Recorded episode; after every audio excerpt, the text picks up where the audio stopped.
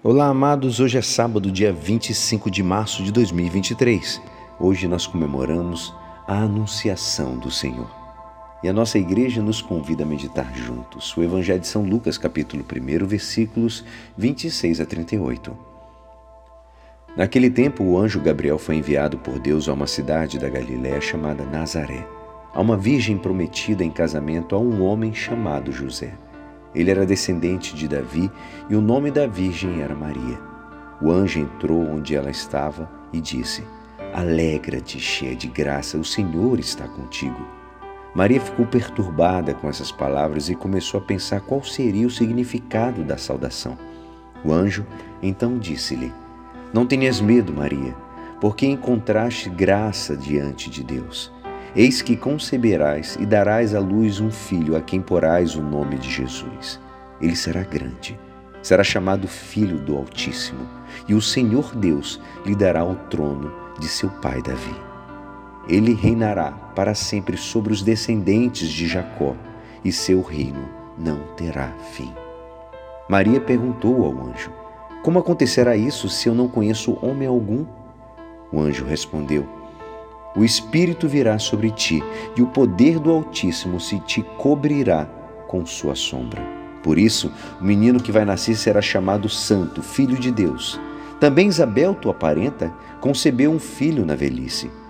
Este já é o sexto mês daquela que era considerada estéril, porque para Deus nada é impossível. Maria então disse: Eis aqui a serva do Senhor. Faça-se em mim segundo a tua palavra. E o anjo retirou-se. Esta é a palavra da salvação. Amados, hoje o Evangelho nos fala da disponibilidade de Maria. Em sua prontidão em aceitar a vontade do Senhor, se funda na fé. A alma de Maria está totalmente aberta à palavra de Deus.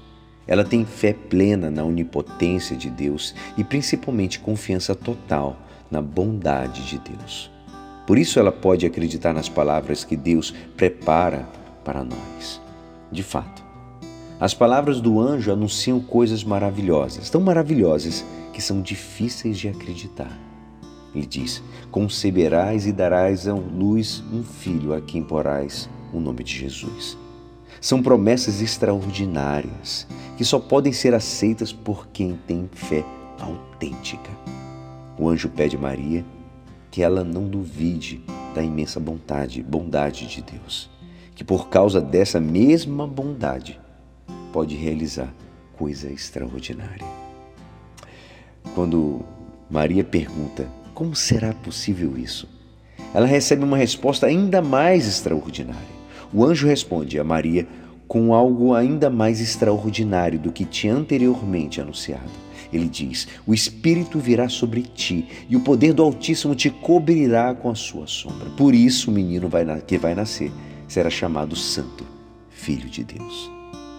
Se já era algo extraordinário conceber um filho permanecendo virgem, o anjo responde que, além de ter a virgindade preservada, o que nascerá dela é o Filho de Deus. Assim, o que o anjo pede a Maria é que sua alma esteja totalmente aberta à luz de Deus, ao seu amor e às maravilhas que Ele quer realizar nela. O mesmo vale para nós, amados. Não podemos obedecer a Deus se não tivermos fé na infinita bondade de Deus, que nos prepara coisas que o olho algum jamais viu. Maria acreditou que Deus quer salvar o mundo se tivermos a mesma fé de Maria, seremos realmente obedientes a Deus.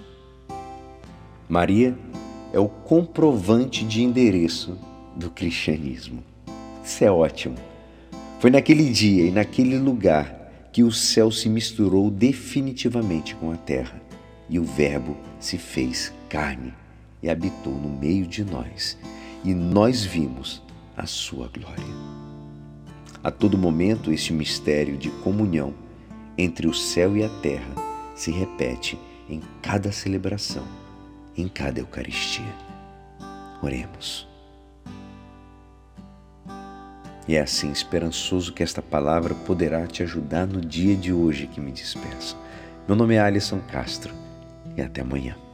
Amém.